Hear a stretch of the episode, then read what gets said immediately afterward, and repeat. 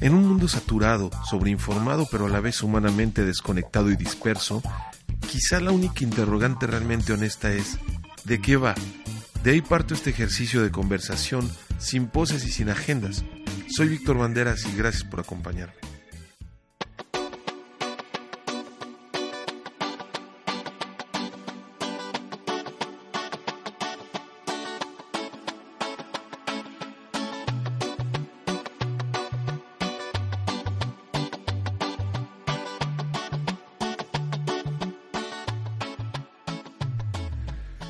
Tal? Buenas tardes, bienvenidos a De qué va. Eh, vamos a grabar hoy un capítulo especial, un capítulo en el cual vamos a tener un invitado, el señor Jorge Araiza, que es un muy buen amigo, es músico, es pintor, es creativo en el sentido más extenso de la palabra.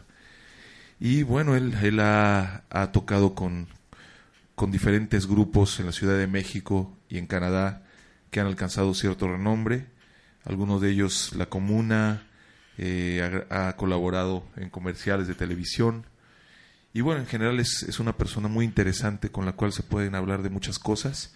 Y justamente el tema de hoy y eh, pues la, la, intención del día de hoy es tener una conversación sin, sin realmente un, una, un tema en específico, sino, sino dar nuestro punto de vista sobre diferentes cosas que nos inquietan, que, que hemos visto, que podemos quizás tocar algunos temas de los podcasts anteriores.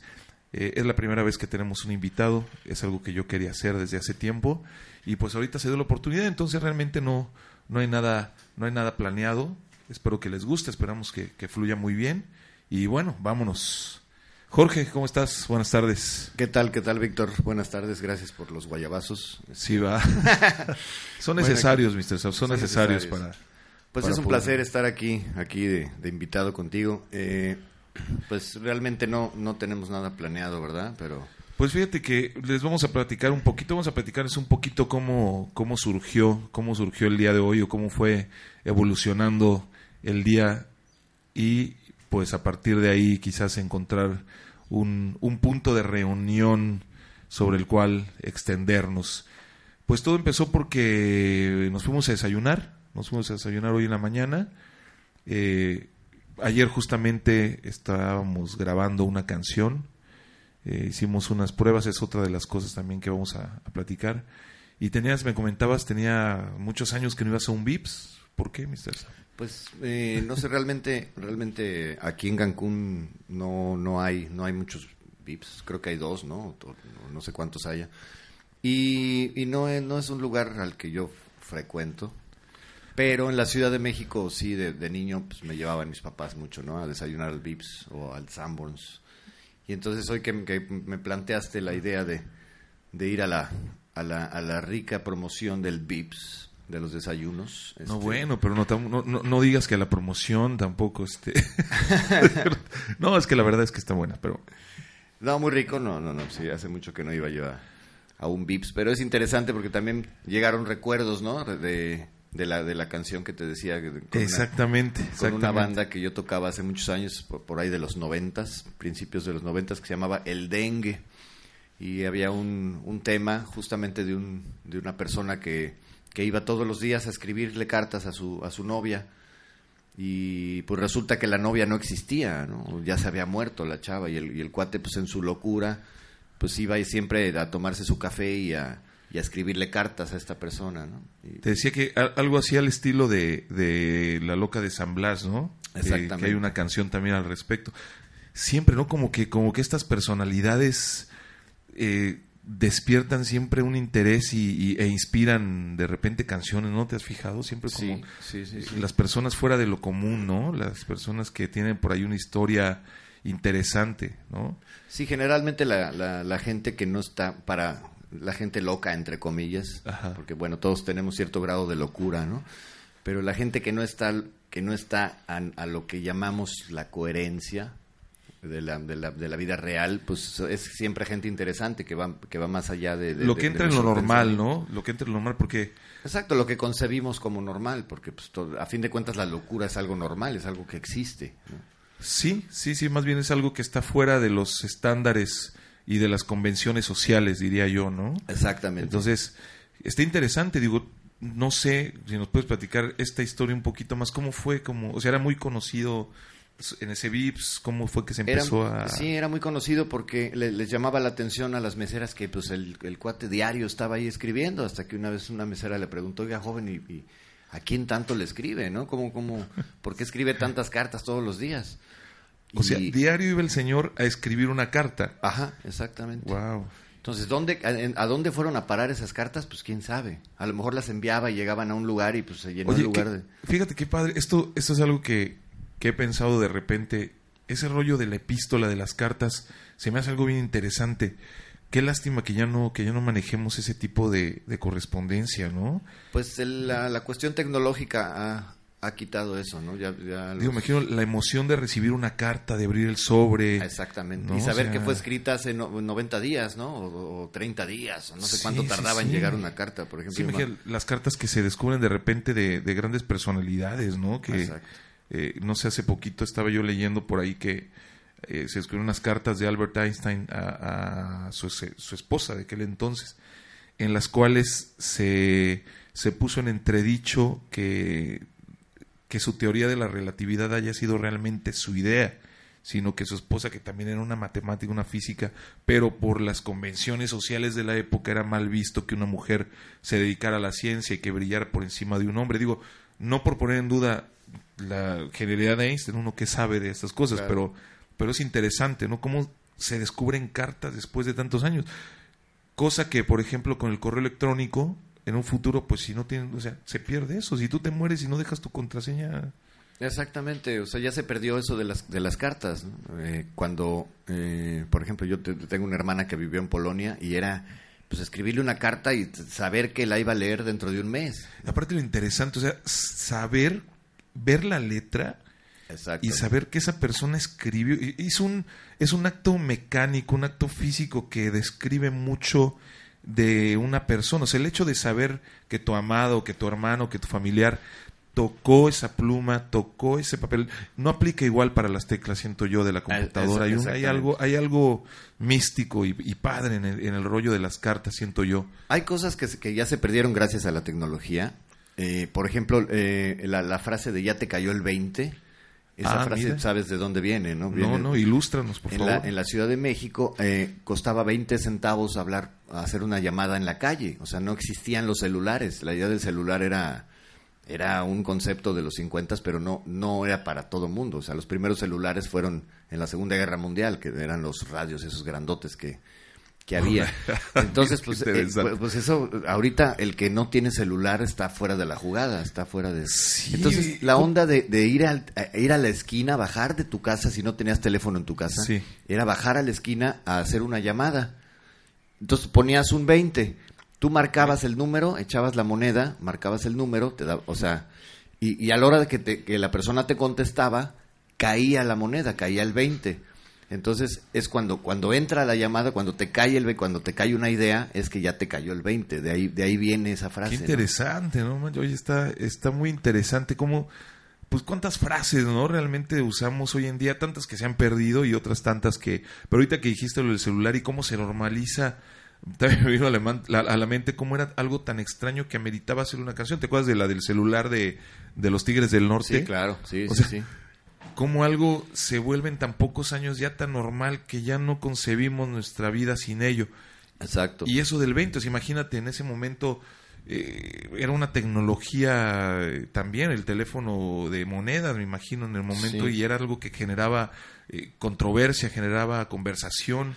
No, y ade- además si no traías cambios, si, tra- si traías 10 pesos y necesitabas hacer una llamada, pues era ir a cambiar para que te, para que te cambiaran un peso por cinco monedas de 20 centavos. Claro, claro. Así se manejaban los centavos en aquella época. Estamos hablando de 1984, 82, por ahí, ¿no? Sí, Porque ¿qué- en 85... La, la- con ¿Qué andabas temblor- haciendo tú en esos, en esos tiempos, en, en el 84? Digo, yo tenía tres Ochenta- años. Bueno, yo no, yo tenía...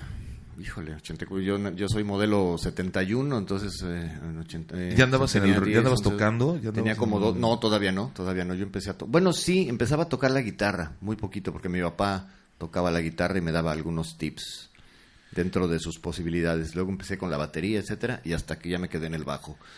Pero en esa época, pues estaba yo en cuarto de primaria. Bueno, no, tenía 13 años, estaba, ya, ya estaba en la secundaria, porque en el temblor de 85 estaba yo en segundo de secundaria, justamente. En primero de secundaria. Oye, algo que, que debe saber las personas que nos estén escuchando es que, bueno, Mr. Zap es, eh, pues, de género, el género de reggae, por decirlo de alguna manera, es tu, tu género fuerte. Tú eres un apasionado de, de la cultura del reggae. ¿Cómo fue que llegaste ahí? Digo, siendo siendo mexicano, para muchas de las personas que nos escuchan, pues quizás que no están tan familiarizadas con el género, podrías pensar un género que se asocia por lo general con, con, Jamaica, ¿no? Con el Caribe, con Bob Marley. Claro. ¿Cómo una persona que vive en la Ciudad de México, el movimiento, cómo puede, cómo llegas al reggae, cómo se vuelve tu principal eh, inspiración musical y en lo que más te, te enfocas? O sea. Pues yo realmente, bueno, mira, tengo la, la, fortuna de tener mi, hermana, la que comentaba que, vivió en Polonia, es una persona súper culta, que, conoce mucha música, ella, ella fue la que me empezó a enseñar toda esta cuestión del rock and roll, desde que yo tengo uso de razón, pues escucho a los Beatles y escucho a Led Zeppelin, y yo empecé realmente con el, con el rock, oía mucho bolero también por, gracias a mis papás, eh, y bueno, eh, el rock and roll fue básicamente mi mi influencia máxima. Y cuando escuché el primer reggae, que, que ha de haber sido un artista que se llamaba el Doctor Alimantado, eh, que, que, no es muy no, es muy conocido. ¿Pero en español? no, no, no, no, es de Jamaica. Ok, ok, ok, ok. Y de repente, pues, eh, hoy empecé a oír a Bob Marley y, supe que, que era el, el, realmente no es el, el fundador del reggae, es el que lo dio a conocer al mundo porque el reggae ya existía desde los 50. Digamos como, como el Elvis Presley, ¿no? Exactamente. que mucha gente ve a Elvis como el creador del rock and roll, pero realmente, pues no, están, eh, había, bueno, realmente se dice que el primer rock and roll fue Bill Haley, ¿no? como tal, Ajá. y los cometas, ¿no? Comets. Pero todo viene de algo anterior, o sea, el, rock viene del blues. Exacto. El reggae de Bob Marley imagino que también viene de otra... Bueno, viene del mento, viene de, de, de, del, de, de una cosa que se llamaba raga eh, que tiene mucha, realmente tiene mucha carga religiosa, ¿no? Africana. sí, sí, la, cultura rastafari viene, eh, los rastafari se, se, se, basan mucho en la Biblia y el que realmente el fundador del rastafarismo es Marcus Garvey, que fue el que el que, ¿Qué año? ¿Qué año más? Estamos hablando de los finales de los 50, principios de los 60. Ok, no, no, están, no están atrás. No, no, no, es, es eh, relativamente contemporáneo. Oye, tu experiencia, porque bueno, convives con mucha gente de Jamaica y tocas con músicos eh, jamaiquinos y has conocido grandes personalidades del reggae mundial. has podido compartir escenario con ellos. Claro. Eh, ¿Cómo fue, según eh, tu entendimiento, de, los 50 para acá, bueno, estamos hablando de 60, 70 años, eh, ¿cómo en tan poco tiempo se volvió algo tan generalizado en un, todo un país? O sea, antes, ¿qué profesaban? ¿De dónde? ¿Cómo se volvió la religión por excelencia de, de Jamaica? Digo, ya quizás estamos tocando temas un poquito más más eh, escabrosones. Sí, está muy. Solo medio ¿eh? enfocándonos mucho al, reggae. Pero bueno, es un tema interesante porque es, eh, como dices, lo mencionaste hace rato, es un es una cultura me, llama la atención, me llama la religiosa, ¿no? Es una cuestión religiosa. ¿Cómo une, un, cómo une a un país una religión relativamente nueva? Digo, yo sé que Jamaica es una isla no muy grande, pero tú que convives con gente, o sea, la mayoría de los jamaiquinos profesan el rastafarismo. No, no, no, no, no. Ah, ok, mira, ahí está. Ser, ser jamaicano no quiere decir que, que, que seas rasta, no. Ok, ok. O sea, por ejemplo, el tecladista con el que con el que toco, eh, pues él no es, yo creo que ninguno de los integrantes que, con los que toco son, son rastafaris. Okay. Son jamaicanos, eh, son músicos, conocen el reggae, pero por ejemplo, la música que oye el tecladista, pues le gusta mucho el pop de los 80. Pero por ejemplo, el reggae sí tiene que ver totalmente con el rastafarismo. Eh, ¿O tampoco? Mm, mira, no, no generalmente, no es, una, no es una ley. Yo no soy Rastafari, sin, em, sin embargo, me gusta la cultura, conozco un poco de la cultura Exacto, pero me refiero a eso. Si tú sabes la música como tal, no digo que el que toca reggae es Rastafari, pero la música de reggae nació a raíz del Rastafarismo. Eh, mm, pues se puede decir que sí. Ah, entonces, Sí, más sí, bien, sí. O sea, la trascendencia digamos ha que sido no más los- cultural no- que religiosa. No todos los músicos son rastafaris y no todos los Rastafaris rastafaris, son músicos, A lo mejor son músicos, exactamente, pero sí tiene que ver el reggae, tiene totalmente que ver con lo, o sea, yo Ese creo que todos los que son rastafaris escuchan reggae, lo toquen Ya. o no lo toquen, ¿no? Ya, es como digamos quizás el, el, el gospel, ¿no? Para los eh, Exacto. afroamericanos, eh, pues O religiosos. vendría siendo como las alabanzas para los cristianos, Exacto, ¿no? para los Es- alabados, que eh, también es una, es una rama del cristianismo. Exactamente, la música siempre ha estado ligada con, con lo espiritual, con, lo- con, con Dios o como con, o con Yah para los Para rastafaris, los Rastafaris, ¿no? así etcétera, es. con Y como, Jehová. como, como con el tiempo, ¿no? Digo, eh, el rock, el pop, que el pop que viene a su vez quizás influenciado por el blues, por el rock y el blues por el gospel, o sea, y todo parte de un principio espiritual, ¿no? De un Exactamente, la música de raíz que se la le música llama. de raíz, exactamente. Qué, blues, qué interesante, la verdad. sí, sí, sí. Es bastante interesante. Y, y justamente ayer ayer estábamos hablando de eso, ¿no? Que, que decíamos que el que qué tanto va a durar el reggaetón sin sin criticar al reggaetón. Yo en lo personal no soy muy fan del reggaetón, pero decíamos que si iba a desaparecer en algún momento y, y comentábamos que la música de raíz es la que nunca desaparece. O sea, yo creo que el rock nunca va a morir, el blues jamás va a morir, el, el, el jazz sí, nunca digo, va a aunque, morir. aunque el rock ya se volvió música de raíz recientemente, porque a su vez proviene del blues, que realmente, o sea, va como ganando fuerza con el tiempo si sobrevive la, prue- la prueba del tiempo, porque ahorita, digo, ha habido, eh, tú sabes, el rock eh, un poquito relegado, el rock como tal, as- eh, en beneficio del pop. O sea, el Sí. pop es lo que suena ahorita en todos lados, o sonó en la primera década de los 2000 y ahorita el reggaetón, que ya se está fusionando con el pop, con el rock. Bueno, el pop, llegó un momento en que, por ejemplo, los Beatles se consideraban como pop, Claro. pero, sí, eh, pero, sí. el, pero el término que viene pop- popular, ¿no? Viene de Popular, popular, viene de cuando de un grupo, popular. cuando un grupo de gente eh, considerable escucha un determinado eh, género musical y se vuelve como tendencia y genera eh, ganancias millonarias y genera eh, marketing y genera pues todo este mecanismo, toda esta máquina de promoción, ¿no? Y, y es curioso cómo, cómo entonces la música se convierte en un producto, ¿no? Exacto. y sin embargo se tiene que nutrir de algo, se tiene que nutrir de esa base que viene siendo el rock, el pop, o sea, lo que comentábamos del, del reggaetón, también ha evolucionado. Claro, claro, sí, sí, sí. Y, y- y no todo el reggaetón es malo, ni todo el reggaetón es bueno, ni todo el rock es malo, ni todo el rock es bueno. Sí, es, es como, fíjate, se me, se me viene a la mente como la música banda, ¿no? Más bien es como, cómo se, cómo se culturiza, digamos de alguna manera, o sea, cómo, por ejemplo, la música de banda se volvió eh, inseparable del, de la narcocultura, ¿no? Exacto. se volvió parte, pues prácticamente una complementaria de la otra. O sea, la gente que escucha, y, y más en, en México, ¿no? Que, que es un país que ha sido pues muy golpeado por el narcotráfico, eh, ciudades, estados del norte, que una persona que no es de por allá escucha a alguien escuchando banda, inmediatamente tienes un, un cierto rechacillo ahí, decir, bueno, este, no sabes si es narco, si... O sea, eh, está cañón. Y también el reggaetón con el libertinaje, ¿no? Con el famoso perreo, ¿no? Claro, O sea, exacto. Sí, porque, mm, bueno, la gran parte de las letras de reggaetón son, son este, muy sexistas, ¿no? Muy, este... Sí, claro, claro. Bueno, sexosas, más bien, no sexistas, sexosas. Sí, o el- el- la objetivización de la mujer, ¿no? El, el convertir a, a la mujer en un objeto sexual Sí. sin, sin mayor eh, si- sin mayor utilidad que pues que el, que mero disfrute carnal, ¿no? Digo Ajá. por decirlo de una manera Sí. n- no tan no tan fea. Pero fíjate, Lujurioso. lujurioso, sí, sí, sí, sí. Oye, pues qué interesante este Mr. Zapp. Y entonces en los ochentas tú estabas aprendiendo a, a- a tocar el, el bajo. Sí, mm, sí, finales de los de los ochentas, por ahí de 88, 89 fue cuando empecé a agarrar el bajo, eh, en el buen sentido. Y la pintura. El, instrumento. Y la cuestión.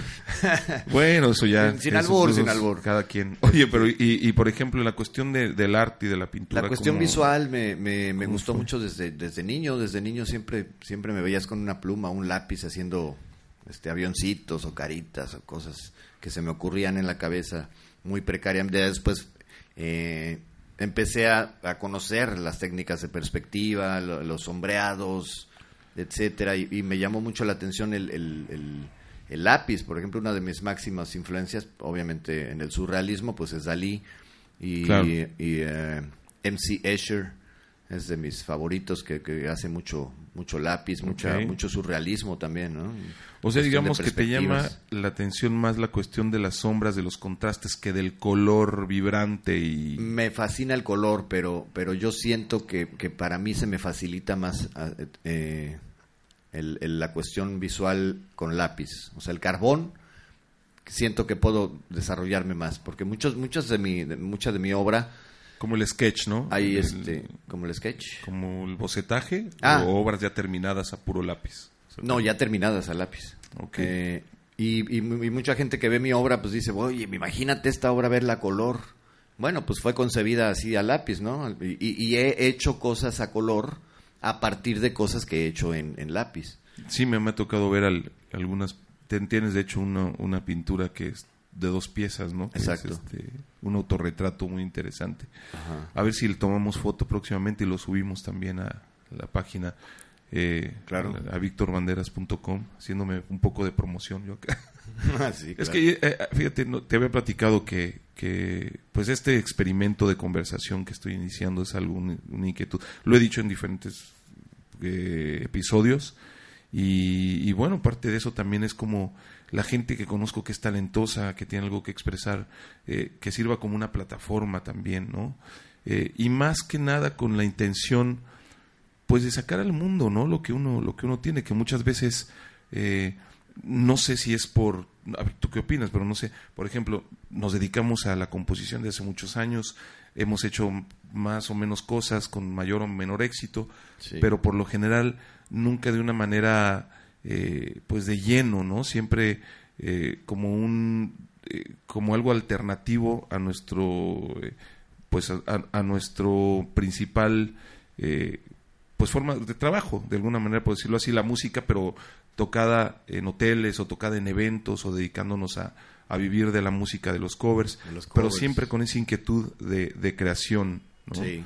Eh, Que y- es algo que, por ejemplo, tú y yo hemos descubierto que, que, que ha sido una, una buena herramienta, ¿no? El, el, el, el crear cosas, el llegar como ahorita que no teníamos de qué hablar y ahorita ya nos estamos eh, extendiendo. Y así Sí. pasa con la música también, de repente agarra una guitarra Y, y- y por la- momentos pasa de una conversación a una entrevista, ¿no? También, Exacto. o sea, digo, es la belleza, la verdad, de, de- de- del podcast, de este tipo de... Y compartir ideas. ¿no? Compartir ideas. Compartir experiencias. Y que fluya, sobre todo, ¿sabes? Porque yo creo que la mayoría de las personas, eh, cuando están teniendo una conversación, es cuando más, des- cuando más eh, desarrollan su propio pensamiento, cuando más, eh, pues no sé, pueden, pueden aportar ideas, no novedosas, pero sí quizás incluso eh, desarrollar propias ideas y darles una mayor profundidad cuando estás teniendo una conversación que es diferente a tener una, un momento de introspección, ¿no? A menos que escribas.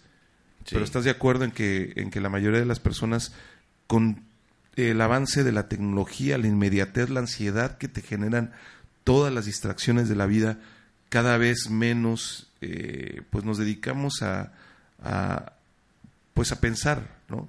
A Sí. pensar eh, no necesariamente en, en cosas trascendentales, pero sí en desarrollar el lenguaje, en, en desarrollar las ideas, ¿no? Y creo que la conversación es uno de los temas, eh, una de las formas más, más eh, pues adecuadas para eso, ¿no? Para intercambiar ideas y, y sentimientos, ¿no? O, Pues lo que hacía Sócrates en la antigua Grecia, ¿no? Por medio, él nunca escribió nada, pero por medio de la conversación, digo, estamos hablando de palabras de gente, eh, pues, trascendental en el pensamiento occidental, pero, Sí. pero esta idea de conversar es lo que, es lo que te digo, y de dar a conocer eh, a gente talentosa y de sacar hacia, hacia el mundo, ¿no? Así que valga la redundancia, enseñar lo que uno tiene que, que decir, y bueno, ya que la gente juzgue, ¿no? Ajá. Entonces, pues, vaya, esto es, esto es parte de eso. Y, y, pues, Mr. Zap. Y es, es muy interesante, por ejemplo, re- retomando el punto del, del VIPS, eh, cuando, cuando pasé al baño, eh, empiezas a ver qué, qué diversidad de gente hay, ¿no? Y e- eso, es- eso viene pues, por lo de la conversación que dices, ¿no? Es una manera de, de compartir ideas, compartir experiencias, etcétera. Y, y- y iba yo viendo a, la- a las personas, unos, había un, había una, una pareja, bueno, dos, dos, eh, dos eh, jóvenes, no pareja de, de- de relación, sino eran dos personas, Dos individuos. fren- dos individuos frente a frente, y estaban dibujando algún proyecto en, en- en el, es muy curioso, en el, el mantelito lo usas para escribir cosas, ¿no? Y muchas Yo lo he usado para dibujar. de Muchos negocios han salido en los Sambors o en los VIPs de escribir cosas en la servilleta, ¿no? En- Claro. Y es muy interesante porque volteo y, y- y- y eran, eran unos dibujos bastante bien hechos de los dos. Se veía que eran como diseñadores o algo Mira, así. está pasando una ambulancia, se, se escucha por ahí. Sí. Algo pasó. Digo, es, es, es, es, parte de... Pues ahora sí que... Es parte del, de entorno. Es parte del entorno. Este, sí, los sí. que lo están escuchando, bueno, pues algo pasó, no sabemos qué. Perdón por interrumpirte, pero me, me hace mucho ruido el hecho que se escucha cada vez más fuerte la, Ajá. la sirena. Quiere decir que se está acercando. Eh, eh, ¿Se está acercando Ya se alejó. o se está alejando o nos quiere molestar? O nos, nos está dejando sin habla. Oye, entonces sí, perdón, continúa. nos decía. Sí, bueno, entonces es, es muy interesante ver la diversidad de, de- de temáticas que hay en cada mesa, ¿no? Una pareja se estaba besando, eh, est- estos chavos haciendo Oye, ¿y cuántas parejas? Yo lo que he observado en esas situaciones es que también la mayoría o muchas personas eh, están con su teléfono celular Ah, sí. o eh, todo el tiempo están viéndolo. exacto. Ya, ya aún, aún cuando, cuando ves una mesa de seis personas, cuatro están con celular, ¿no? Oye, perdón, algo pasó, ¿eh? Porque que escucho muchas sirenas. A ver. Digo, el vivir en, en una ciudad siempre es siempre es un rush, ¿no? Sí. Y eso que es una ciudad pequeña, digo, tú vienes de la Ciudad de México, ahí también la cosa está, pero ese es otro Exacto. tema totalmente diferente. Y bueno, también vivir en, en la ciudad de Toronto. Toronto. También debe ser, Es un viajezote, es, un, es una locura.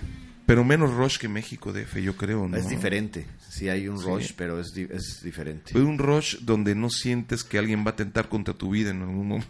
En, el, en, el- en la época en la que yo vivía no, no había tanto. Eh, mi, mi mamá sigue viviendo allá y sí dice que ha cambiado mucho, que ya hay mucha delincuencia, que ya hay ya, ya, ya cambió, no era como antes. y cómo percibimos aquí en México eh, primer mundo, ¿no? Como algo idílico, algo algo sin sin tanto sin tanta descomposición social y es algo que hasta en las mejores ciudades ciudades pasa, ¿no? Sí. Jorge, pues muchísimas gracias por, por acompañarme en este nuevo episodio de, de qué va y vamos a, ¿qué te parece si, si nos vamos con, con una cancioncita que hicimos hace un tiempo? Claro que Eh, sí, sí, muchas gracias por la invitación y vamos a escucharla, a ver qué le parece a la, a la audiencia, Al respetable, ¿no? Ajá, al respetable público. Muchas gracias, esto fue de qué va, soy Víctor Banderas y nos vemos la próxima semana. Hasta luego. Vamos a dejar por ahí, es más, de hecho, ¿qué te parece si cerramos el programa con una canción tuya? ¿Con una, canción, mía? Con una canción que en la que tuve la oportunidad de colaborar, que hicimos los dos, pero... Ah, eh, claro, la, sí, sí, sí, sí, la de Nana. Vamos a, vamos a dejar un, un- un pedacito de esa rola. Claro que sí. También está por ahí en SoundCloud eh, y en mi canal, en, en mi página. Entonces, bueno, ahí vamos a estar subiendo cosas interesantes. Y bueno, muchas gracias. Esto fue De qué va. Soy Víctor Banderas, me acompañó Gracias Jorge por la Araiza invitación. y nos vemos próximamente. Hasta luego.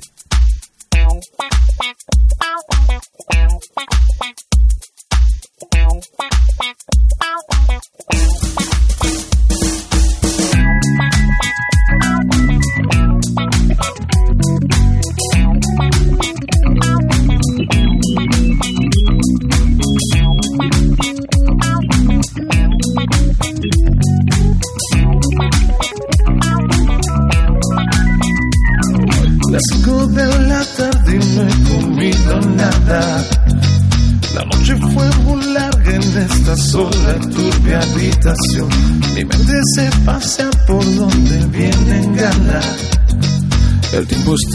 matando, el tiempo es tiempo de decir adiós.